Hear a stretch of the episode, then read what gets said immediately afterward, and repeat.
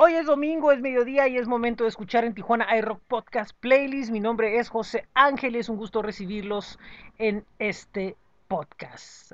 El día de hoy tenemos una entrevista con el artista argentino Crixta, pero antes de ello, recuerdo que nos están escuchando en anchor.fm diagonal en Tijuana iRock Podcast, en Podpage diagonal en Tijuana iRock Podcast y estamos en las principales plataformas donde pueden escuchar, descargar, compartir este programa, como lo son Spotify, Apple Podcast, Google Podcast, TuneIn, iHeartRadio y Amazon Music. También los invito a que lean nuestro blog que es bit.ly diagonal en TJ iRock nuestro flow page que es flow.page diagonal en Tijuana iRock y también nuestros espacios en Facebook, en Twitter y en Instagram. Repito, el día de hoy les tenemos una entrevista con el artista argentino Crixta. Él hace reggae, new roots y espero que les agrade la entrevista. Esto es en Tijuana iRock Podcast Playlist. Muy bien, eh, es para mí un gusto darle la bienvenida a Crixta desde Argentina y estamos prácticamente a horas de que presentó su más reciente EP eléctrico acá en México, en la Ciudad de México, y pues una experiencia muy agradable la que tuvo y el disco, eh, lo he estado escuchando y, tiene cosas muy interesantes que están eh, conectadas con eh, buena parte de la vida de Cristian y es lo que vamos a platicar a continuación. ¿Cómo estás, Crista? Hola, José, ¿todo bien? ¿Todo bien? ¿Vos pues cómo estás? Bien, bien, ya, todo bien así va. Así que ya podemos eh, eh, platicar a gusto. Eh, bueno, fíjate que una de las cosas que me llamó la atención es que Eléctrico, la canción que abre el EP, hace relación a la primera vez que entras a un estudio a la edad más o menos de 10 años y, ves todo este mundo de, de, la música, ¿no? Y cómo ahora ese momento se relaciona tiempo después, ya con toda la trayectoria que ya es como músico, como productor y, es el tema con el que abre tu, nuevo EP y, cómo se conectan las cosas, ¿no? Qué, qué, curioso. A mí me llamó mucho la atención esa situación. Ah, sí, bueno, qué bueno eso. Sí, eh, quería realizar un trabajo más personal. Unity Love es mi primer trabajo, mi primer disco, que también lo pueden encontrar en todas las plataformas digitales. Eh, fue un trabajo más en conjunto, un poquito más pensado tal vez sobre el mensaje, la idea en general. Esto, esto nuevo que ya está disponible, ya está en todas las plataformas digitales, eh, es un trabajo más personal. Eh, creo que un poco lo que contás vos es el reflejo de todo el EP, eh, más allá que toda la, cada canción tiene su estilo y tiene su historia particular creo que Eléctrico marca un poco el comienzo de, esto, de, lo mío en la música, ¿no? Porque tenía 10 años, muy, muy chico, y conocer la música a esa edad, la verdad fue fundamental porque yo dejé de jugar a la pelota, como todo chico, ¿no? Jugaba a la pelota, estaba en un club, eh, hacía otras cosas, y al conocer la música, como que dejé todo eso, ¿no? lo dejé y me metí de lleno a tocar el teclado. Ah, ok. Eh, una cosa muy importante que hay que señalarle al, público que porque por primera vez está conociendo la, obra y, a, y, Crixta, de que lo que él está haciendo con, el reggae es algo que se llama New Roots. Y New Roots eh, prácticamente combina eh, diferentes influencias que las integra, que si bien la, la, esencia del reggae del mensaje, como él lo dice, que de efecto maneja mucho mensaje y, y, maneja mucho la lírica y además de haber tocado con una banda de, de, Roots original, eh, ahora lo que está creando es eh, una, no sé si llamar una reinvención de, de, lo que hemos estado escuchando, aunque también incorpora cosas que también han ido en evolución como el dub, eh, como por ejemplo otros dancehall y otras cosas. Sin embargo, aquí encuentro, aquí se encuentran muchos detalles sonoros de R&B, de rock, de, de, lo electrónico, de muchas cosas y, obviamente también influencias en lo vocal, todo eso de varios artistas que, lo han influenciado, desde eh, artistas de allá de Argentina, como obviamente pues de la, de la raíz natural del reggae que es Jamaica. Entonces, el, muchas, veces dicen, muchas veces se dice, estoy tratando de como de hacer algo nuevo, pero no hay como una, como una, como un un encuentro real entre lo que dice el artista y entre lo que está presentando. Y con Crista hay un verdadero enfoque eh, musical que se siente, que se oye, en que está tratando de cambiar las cosas y tratar de presentar algo nuevo y algo que enriquezca el entorno en general de la amplia historia del reggae.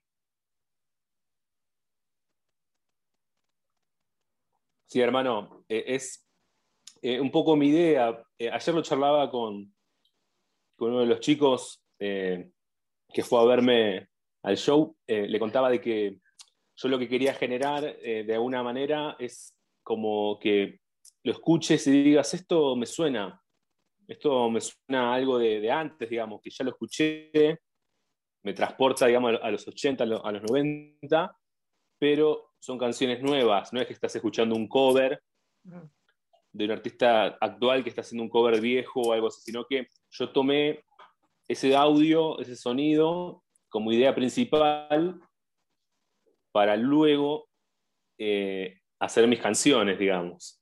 Ese fue el plan del principio. Por eso lo inicié solo, digamos. Yo cuando arranqué el proyecto lo arranqué con cuatro canciones y, lo empecé en el estudio, ¿no? En el estudio de grabación. No, no es que fue un proyecto donde nos juntábamos con los músicos en la sala de ensayo y lo armábamos. No, no.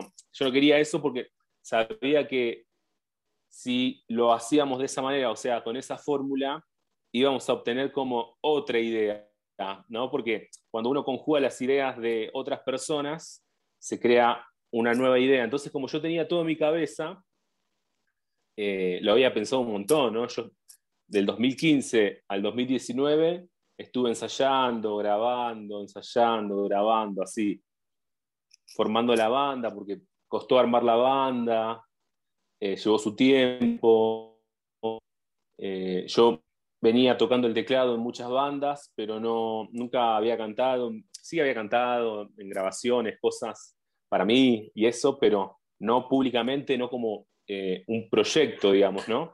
Entonces, fue un proceso de tres años donde me, me, encerré a ensayar, a grabar, a preparar esto, y cuando sentí que ya tenía la banda, y ya tenía mi disco, que era Unity Love, eh, en ese momento, arranqué, arranqué. fines de 2018, principio de 2019, salí a tocar en Argentina, presenté el disco, lo edité, lo saqué, eh, pudimos editarlo también físico, aparte de que salió en todas las plataformas digitales, y, y a partir de ahí todo cambió, ¿no? Porque una cosa es una banda, un artista con disco y sin disco, ¿no? Vos, lo sabrás. Vos lo sabrás. Y imagínate ahora teniendo dos, dos discos. O sea, eh, para mí es un, momento muy especial porque yo quería venir a México a presentar esta música y poder realizarlo. Eh, la verdad que me llena de alegría, ¿no? Porque era algo que lo, lo, buscaba, lo quería y poder estar haciéndolo acá está buenísimo, ¿viste? O sea, ayer que pudimos hacer eh, este showcase para la prensa, de poder charlar un poco, de que vengan los amigos. Eh, la verdad que está buenísimo todo lo que está pasando y, mi idea es quedarme un tiempo más acá en México para, para poder difundir. Ya arrancamos la prensa, arrancamos la difusión. Eh, hoy salió el nuevo disco y, y nada, hay un, un, largo camino acá por, por, recorrer. Fíjate que hay algo bien importante que, que, que señalas, que, me quedo yo con ello, de que dices de que me metí al ensayo, empecé a trabajar y después eh, eh, junté, junté a la banda, ¿no? O sea, muy importante eso porque de alguna manera ya no llega nadie con que, fíjate que, no, no, no, yo, o sea, ya, ya está la idea, ya, está, el trabajo, ¿no? O sea, y eso de alguna manera, eso de alguna manera es importantísimo porque yo sé muchos proyectos que, que, empiezan así, ¿no? Como con una visión muy firme y precisamente el hecho de filtrarlo es donde como que se termina eh, eh, perdiendo, pero en este caso insistí, y, es un punto en el que llega alguien y dice, oye, bueno, puedes a lo mejor tal vez ayudarme en algo, pero ya va a ser más ayudar a reforzar el trabajo. Sí, ayuda a recibir, porque obviamente uno solo no lo puede hacer, mis amigos, amigos tanto en adentro del proyecto y por fuera, por suerte, muchos amigos eh, por fuera del proyecto que no tenían nada que ver me dieron una mano. me ayudaron al principio para poder arrancar porque eh, costó, digamos, costó arrancar por el hecho de que era algo nuevo, eh, canciones propias, eh, un nuevo sonido, digamos, una cierta forma, una nueva idea, digamos, esta combinación de sonidos, como decías vos al principio. Eh, yo ya tenía todo eso en mi cabeza y bueno, y, fue difícil llevarlo al parlante, ¿no? De que vos escuches eso que tenés acá. Sí. eso llevó un tiempo y, y los amigos, la verdad que me ayudaron un montón, eh, me ayudaron a grabar, me ayudaron ahí a, armar los arreglos, a, trabajar un poco las letras. No, en ese sentido yo estoy muy agradecido porque mm. eh, desde el principio siempre recibí apoyo eh, y lo sacamos adelante, lo sacamos adelante, por suerte. Está mi banda en Argentina, que obviamente es muy complicado viajar. Yo, yo me vine eh, eh, de una cierta forma sin avisar, ¿viste? O sea, yo me fui, eh, nosotros habíamos hecho una gira en Argentina, enero, febrero, por la costa de Buenos Aires. Ah. Apenas se abrió porque en Argentina estaba todo cerrado y en el verano se abrió un poco y bueno, pudimos salir a tocar. Aprovechamos, salimos, tocamos. terminó febrero y yo ya sabía que venía para acá y bueno, se los conté cuando ya estaba acá a ellos. Eh, la, verdad que, la verdad que se sorprendieron, pero bueno, eh, ellos ya sabían más o menos mi pensamiento, ¿viste? ellos entendían que yo quería traer mi proyecto para acá, mostrarlo acá y poder iniciar eh, una nueva aventura acá, ¿no? un nuevo camino, poder hacer amigos, contactos y se dio y lo estoy haciendo y bueno, eh, pretendo quedarme un tiempo más mm. eh, para poder hacer todo lo que pueda, ¿viste? O sea, eh, yo soy productor musical, técnico, grabación, me dedico a la música hace muchos años y bueno, en Argentina se me fue complicando un poco por esto de la pandemia y tuve que salir, tuve que salir a buscar una nueva oportunidad de una cierta forma en lo personal y bueno, y aprovechar que tengo mi proyecto, que es Crista, y, y, también aprovechar y tocar y, mostrar la música acá. Ah, y también, también es, es algo que, que, el artista tiene una obligación de, de, expandirse personalmente, mentalmente, en todos los sentidos, y no quedarse en un solo punto o, eh, de eh, y buscar retos, ¿no? También encontrar músicos afines, por ejemplo, en tu caso como productor, eh, estoy seguro que en el camino vas a encontrar a alguien que te va a decir, oye, ¿qué onda trabajamos? No, mira, ve lo mío y todo eso, y, y, también vas a aprender de ahí, vas a retroalimentarte de ahí, y también va a haber alguien que diga, oye, fíjate, ¿no quieres colaborar? Sí, cómo no, hacemos algo. O sea, las posibilidades eh, en esto son infinitas, o sea, eso es una ventaja tremenda que hay. Ah, o sea, al margen de la aventura o como lo quieras llamar, o sea, esas ventajas de ser una persona creativa y, de estar en el medio y de tener como que presencia en el momento, o sea, no, no, no, no venir a ver qué, sino traer algo a la mano, creo que eso es una ventaja tremenda. Eh, a mí siempre me gustó esto de hacer música, componer, de, muy chico lo hago. Eh, lo hacía como un juego al principio, obviamente, de chico, pero después me di cuenta que me salía, o sea, que siempre me gustó más componer, hacer mis canciones que tocar covers, eh, en, los proyectos que estuve, ¿no? Entonces, eh, aproveché eso cuando me di cuenta, ¿no? Uno le, lleva un tiempo, ¿no? Porque eh, fui parte de muchos proyectos, pero siempre pasaba algo similar en todos, que se sacaba un disco o un trabajo, se concluía un trabajo así de, grabar, de hacer un EP, un demo, lo que sea, y después de eso el grupo se desarmaba, eh, se armaban otros grupos, o sea, de, esos mismos integrantes se desarmaban y se armaban otro grupo, otro grupo por otro lado, ¿viste? Entonces es como que yo sentía que tenía que hacer algo mío para que esto sea una carrera musical de verdad, ¿no? Una carrera de un artista de verdad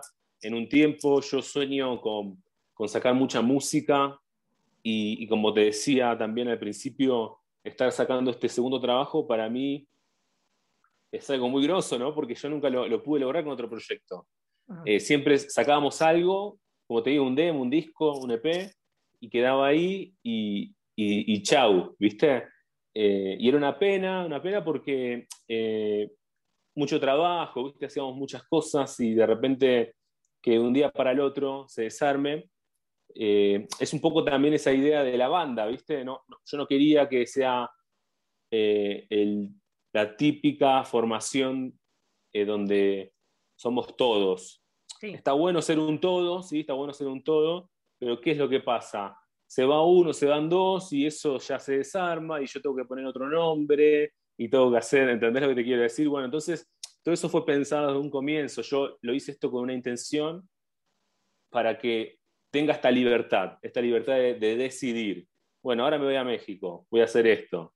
Mañana capaz que vuelvo a Argentina, toco, juntamos vuelta con los chicos a, a tocar, hacemos una gira, me vuelvo a México, me gustaría conocer otros países. La verdad que yo, en ese sentido, como decís vos, estoy muy abierto y, en este poco tiempo descubrí mucha música acá. Hay mucha música que suena acá que no suena en Argentina. Así es.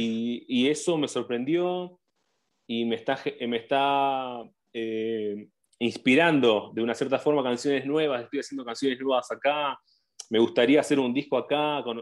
tengo en vista varios productores que, que a mí en persona, en persona, o sea, personalmente me gustan, perdón, personalmente me gustan, entonces eh, me gustaría poder conocer personas, hacerle, escuchar mi música, ver si podemos trabajar, nada, hay mucho por hacer y, la verdad que eso me motiva, me motiva y, y también van saliendo canciones nuevas, y eso está bueno.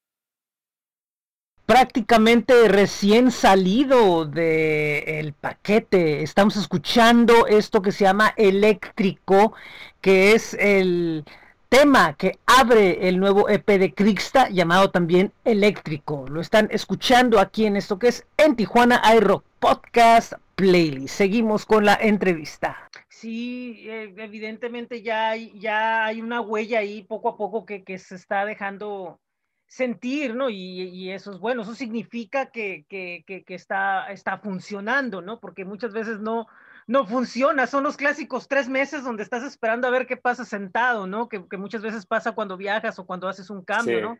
Es tres veces donde estás sentado esperando a ver qué pasa, sin contacto, sin nada.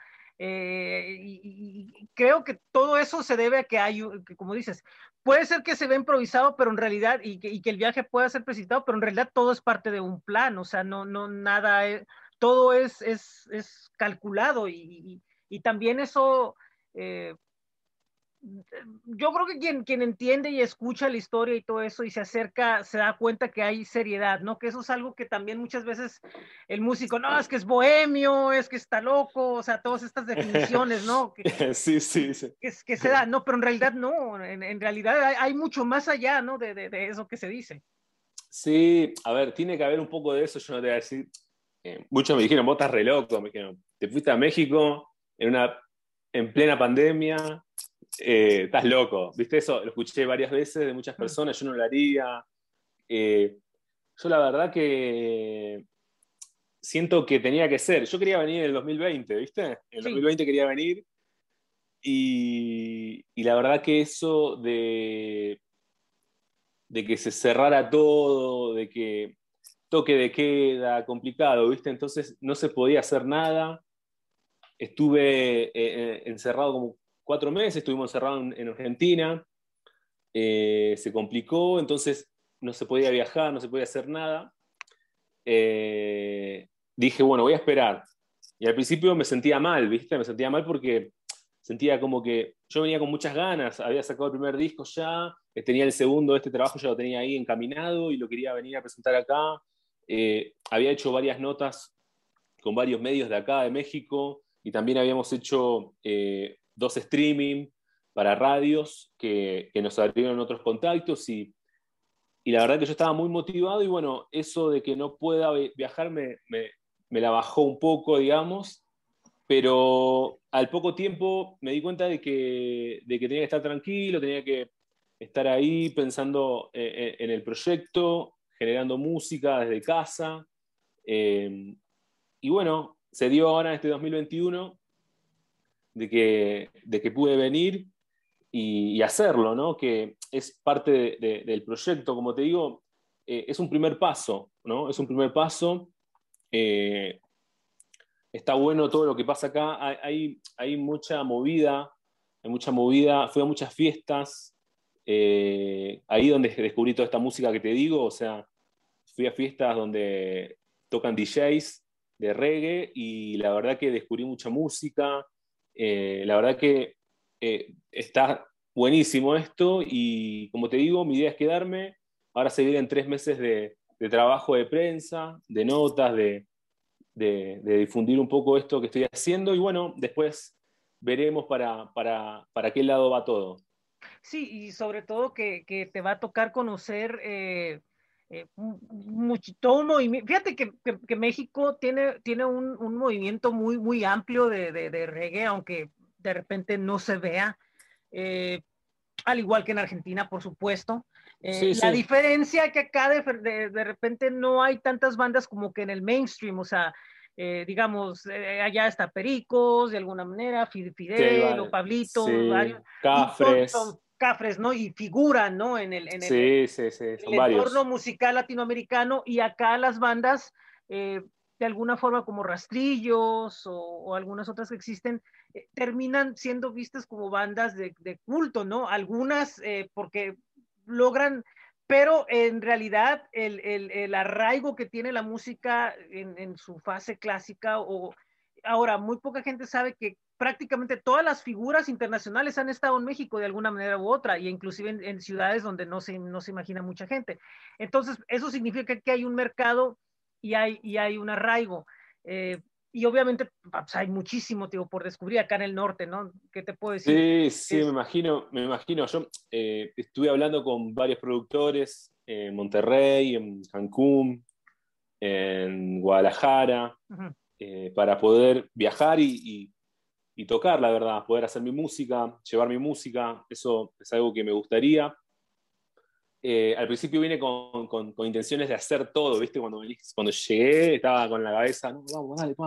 Así, ¿viste? Todo, todo. Y me tranquilicé un poco, bajé las ansias, digamos, y bueno, primero voy a difundir mi música, que se, se conozca, que se escuche, y, y, a partir de eso seguramente saldrán movidas, contactos para, para poder hacer shows. Y eso, hice siete shows igual acá, hice siete shows eh, y como decís vos, eh, muchos colegas anteriormente, antes de que yo venga, me decían, tenés que ir a México, eh, tenés que ir a México, te va a ir bien, me decían, viste, o sea, tenés que llevar tu música para allá.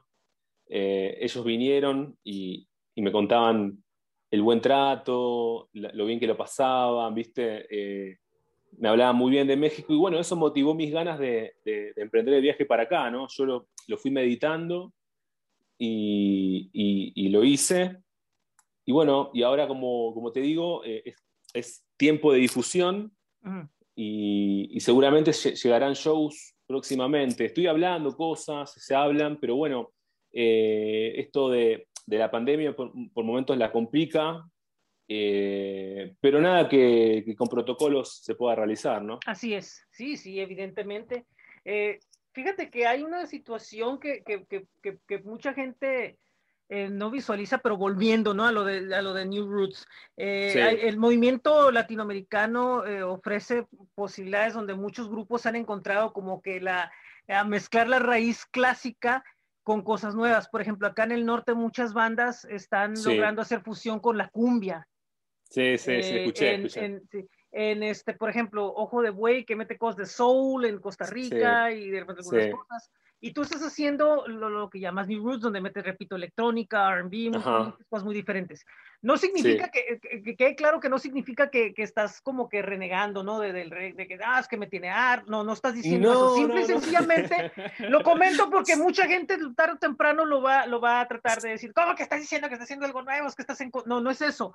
Lo que estás tratando de hacer es, eh, y que podrías profundizar en ello, es eh, si bien respetar la esencia, pero modernizarlo, cambiarlo, eh, presentar algo más moderno acorde a los tiempos que estamos viviendo y, a la evolución natural que debe tener un género que, muchas veces este, tiene, tiene una tradición muy fuerte, pero aquí es e, evolucionar.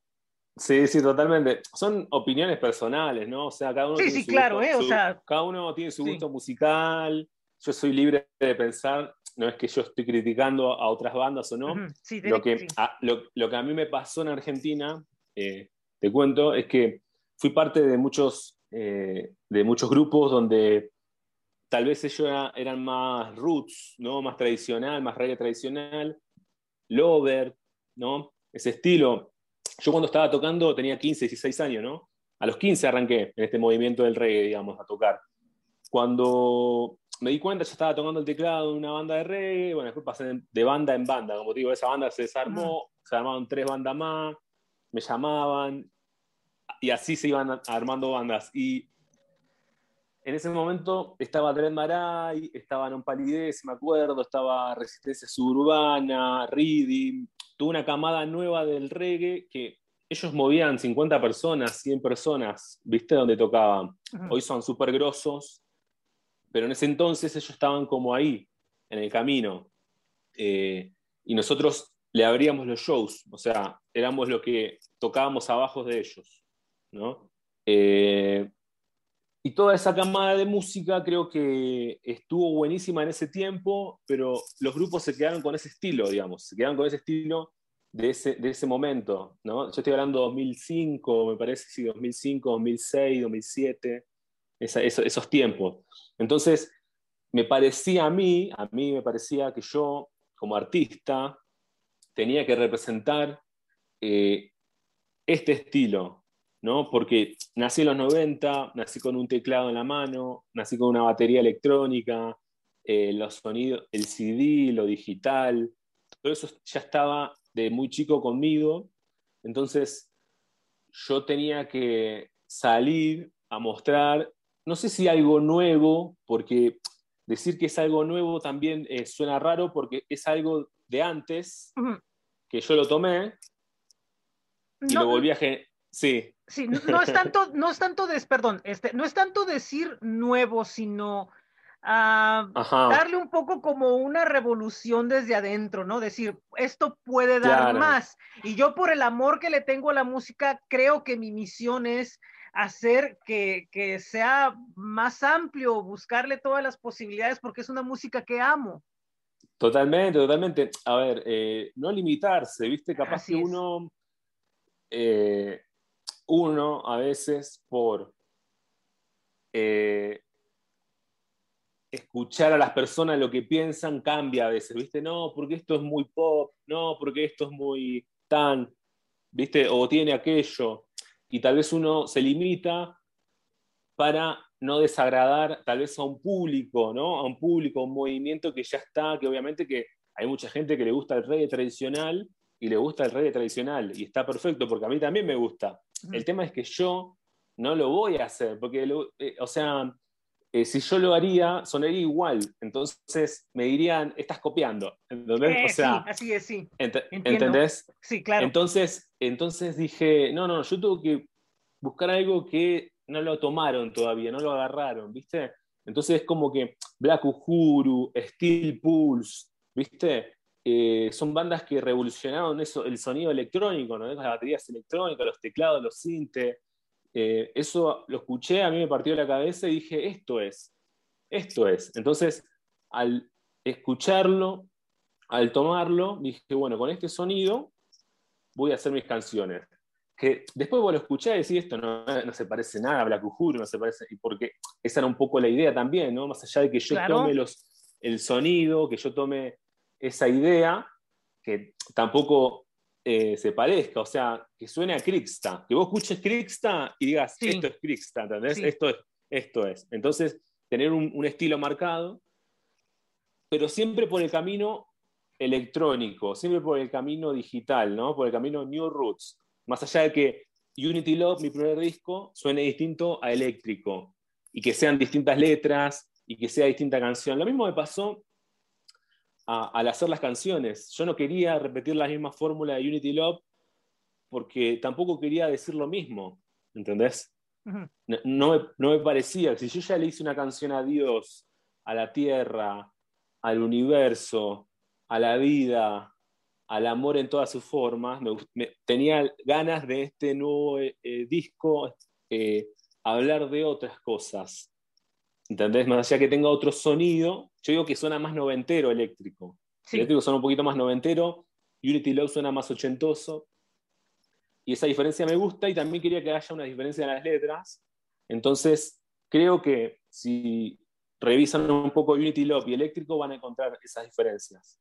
Sí, y aparte de eso también eh, influye mucho, hasta inclusive hasta en la presentación de los discos, ¿no? O sea, no, no, no, hay, no hay una forma de, de, de, o sea, muchos lo van a ver y van a decir, a ver, pues, a ver qué es, órale, y que eso es algo bueno, o sea, que tú tomas el disco, tú lo ves, tú no lo ubicas, no lo clasificas y no sabes al artista y lo oyes y te va a sorprender, que eso es algo que muchas veces eh, falta, ¿no? Ese elemento de sorpresa en, en, en, en la música, en la presentación, En, el rollo, ¿no? Yo lo que admiro de los artistas es eso, ¿no? De que eh, cambien, que busquen otra cosa, salgan de su zona como de confort, ¿no? Y hay algunos que creativamente lo lograron y trascendieron porque para el mainstream, como dijiste vos, ¿no? Cuando vos tenés un producto que se consume.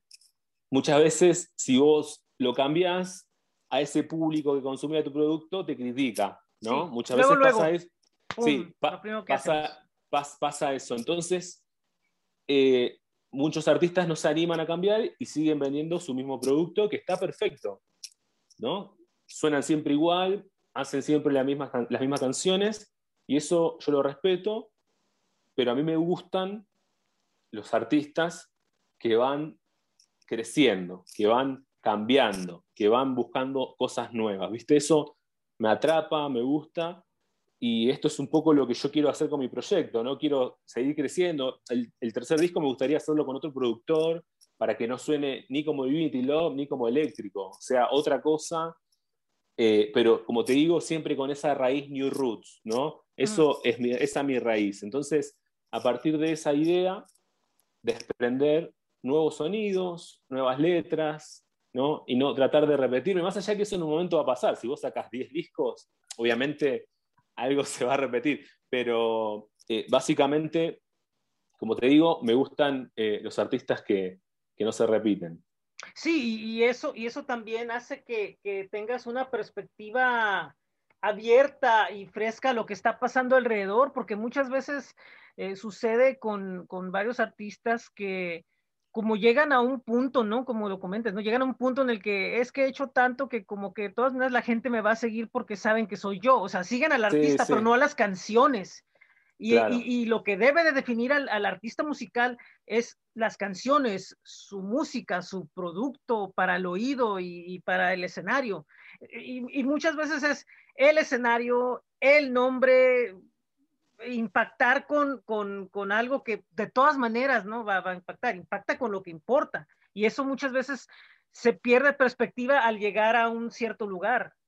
Sí, totalmente. A ver, obviamente uno, cuando ya esto se vuelve eh, un trabajo para otras personas, porque uno lleva su proyecto adelante solo, capaz, o con, con sus amigos, y llega un momento que te das cuenta que tenés una productora al lado, que tenés una compañía, que tenés mucha gente que depende de vos, ¿viste? Y, obviamente seguro, estando en un lugar así, uno tiene que tener respeto por esas personas y bueno, eh, si te dicen tenés que sacar un disco eh, y te ponen pautas y bueno, ¿viste? Uno toma sus decisiones, toma sus decisiones en ese sentido.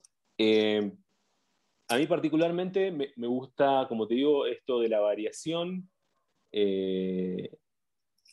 No sé, viste, habría que estar en el lugar de, de los grandes sí, artistas para, para, claro. entender también, para entender eso también, viste. También lo que yo noto muchas veces que, que, que está bueno es que muchos lo que hacen es, eh, lograron eh, trascender con un proyecto, con su banda, y el cantante o cada músico independientemente después tiene su banda, ¿viste? Que hace su música, su proyecto, lo que quiere, que tal vez no, no tiene esa necesidad de decir, bueno, necesito hacer un hit, ¿entendés? No. Ah, sí, sí, eh, claro. ¿Entendés? Entonces, sí. ya saben que este proyecto es para esto y este proyecto es para lo otro. Entonces, eh, se, se, van acomodando. Eso lo noté mucho en muchos artistas. Últimamente en Argentina, en Argentina pegaron eh, varias bandas y, y, y, lo, y, lo, vi, ¿viste? Lo vi, o sea, ver que... Y eran cantante... satélites, ¿no? Eran sí, satélites sí. de las bandas, sí, sí. Claro, ver que el cantante después, aparte, toca un show solo con sus canciones eh, y después el fin de semana toca con la banda. Eh, que eso también está bueno, qué sé yo. Son decisiones, como te digo, muy, muy, muy de uno, ¿no? Muy propias. Eh, por eso yo llevo este proyecto así solo. Sé que cuesta más, cuesta más porque si vos tenés compañeros, eh, una banda que, pueda estar con vos, claramente podría ser un poco más fácil algunas cosas, porque la verdad que a mí me costó, ¿no? Me costó, pero entendí que tiene que ser así. Tiene que ser así porque eh, el riesgo es mío, el riesgo es mío, yo vine a México, eh, yo lo llevo adelante y si esto el día de mañana trasciende, va a ser porque, porque le dediqué tiempo, esfuerzo, amor y, todo eso que necesita un proyecto ¿no? para, para llegar a mucha gente.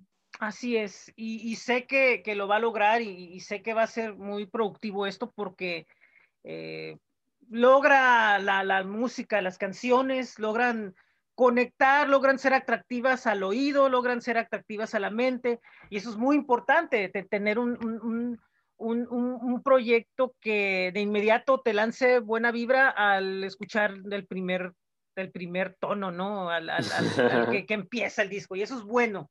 Qué bueno. Este, con eléctrico y también la, la o sea, es un, un, producto completo que tiene posibilidades de, de, de, de trascender, ¿no? Sobre todo en, en, en, México, donde de, alguna forma al, ir caminando te vas a dar cuenta cómo se van a abrir varias puertitas así como que, acá, ah, como que voy a tocar aquí, órale, qué suave en esto, ¿no? Te, te, vas a dar cuenta de, cómo funciona con, con, con, mucho público y mucha gente, ¿no? Cómo, cómo se abren las puertas así, eh, si no inmediatas, por lo menos con constancia, va a haber resultados. Eso, eso no, no, no va a haber ninguna duda. Entonces, eh, pues me gustaría agradecerte tu tiempo por, por haber eh, platicado con nosotros. Eh, se va rápido, pero, pero está interesante porque conocemos a fondo de qué se trata todo esto y, nos queda claro que en México vas a, vas a estar y, vas a estar trabajando mucho. Eh, para las personas que quieran saber más de Crixta, ¿dónde pueden localizarlo? Sí, nos pueden encontrar en arroba en todas las plataformas digitales arroba Crixta Oficial en las redes sociales, Instagram, Facebook, hay una página y también está mi Facebook que es Cristian Crixta. Ahí también podemos ser amigos y ahí también difundo todo lo, que estoy haciendo. Está en YouTube, está en Spotify, en iTunes, ya está lo nuevo, están todas las plataformas digitales, así que espero que lo disfruten y les guste. Y recién fresco, o sea, literalmente está esta plática es a horas de haberse presentado literalmente. Exactamente. Eh, está todavía este, Crixta con el cansancio y la adrenalina arriba y la combinación esa del bajón, pero muy, pero yo contento de que hayas aceptado estar estos minutos con, con, con nosotros y, pues pese a eso, ¿no? De que ahorita supongo que vienen todavía un poquito más compromisos, pero, pero sí agradezco mucho, gracias a, la agencia, a Anel, que, que nos permitieron a platicar contigo y, digo, sobre todo en un momento clave de, de, tu carrera, que es lo que es me emociona porque es como que la, como creo que es la segunda o tercera banda que me toca que en el mero día y en la mera hora, pum, o sea, platico con, ellos, ¿no? Y eso, y eso es bueno, eso, eso es significativo. Oye, pues muchísimas gracias, muy amable, eh, Crista, espero que en el camino por ahí sé que nos vamos a encontrar y, y pues muy buena fortuna en lo que viene. Bueno, gracias, José. Muchas gracias por esta nota es muy importante para mí estar difundiendo acá en México la música y, que vos abras este espacio para mí. La verdad que súper agradecido. Te mando un fuerte abrazo desde acá y ojalá nos podamos conocer. Ojalá. podamos en el camino encontrarnos por algún lugar. Ya veremos. Y si no, eh, digitalmente, por ahí vamos a estar en contacto. Eh, te voy a enviar algunas cosas por ahí de, acá para que vayas viendo cómo está la movida y, este, y, ver qué, qué sale por ahí. Bueno, hermano, muchas gracias. Muchas gracias. Un abrazo, nos vemos. Pues esa fue nuestra entrevista con Crixta, espero que les haya agradado. Y con ello estamos empezando ya a entrar a la recta final de la temporada de entrevistas de En Tijuana iRock Podcast Playlist. El próximo miércoles tendremos una charla desde la Ciudad de México con CAV y el próximo domingo tendremos una entrevista con Anagrama desde Guadalajara, Jalisco. Los siguientes programas en el camino rumbo al ciclo rock serán eh, pues programas retro, eh, programas que se grabaron entre 2005 y 2007 en Bulbo Broadcast y en Hardcore Radio y pues también en las sesiones radiales como le llamamos en ese momento y de ahí ya a partir de exactamente dentro de un mes arrancará el Ciclo Rock Audio Tijuana. En unos eh, minutos más, horas más, vamos a anunciar a los primeros invitados. No, lo vamos a el día de mañana en el boletín. Recuerden en tijuanairock.substack.com. Ahí es donde vamos a anunciar eh, los primeros invitados al ciclo Rock Audio Tijuana que arranca dentro de más dentro de un mes, el día 20, de 22, del 22 al 29. Así que pues estamos ya en la ruta de empezar esa actividad. Bueno, pues muchísimas gracias. Esto es en Tijuana iRock Podcast Playlist. Eh, los espero, repito, miércoles y domingo.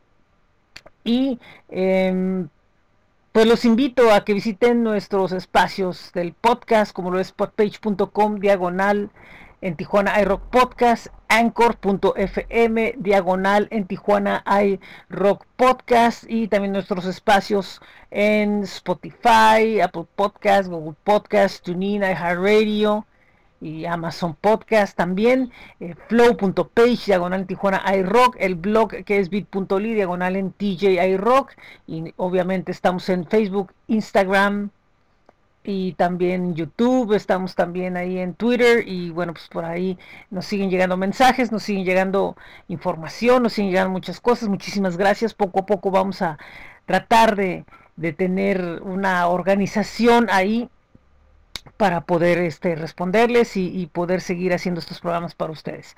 Eh, el ciclo rock va a tener los próximos programas de en Tijuana hay rock de conducción después de, el primero de agosto. Estén pendientes y también bueno pues estén pendientes a en Tijuana hay rock podcast after. Próximamente vamos a anunciar lo que es la nueva temporada y también bueno pues los viernes nuestra versión en inglés con el nombre de Friday Night Border Crossing que es el nuevo podcast que tenemos. Todo esto, repito, pueden ir a flow.page diagonal en Tijuana iRock y ver todos los enlaces a las diferentes plataformas y proyectos en los que estamos trabajando. Muchísimas gracias, muy buen día, muy buena tarde, muy buena noche. Esto es en Tijuana iRock Podcast Playlist.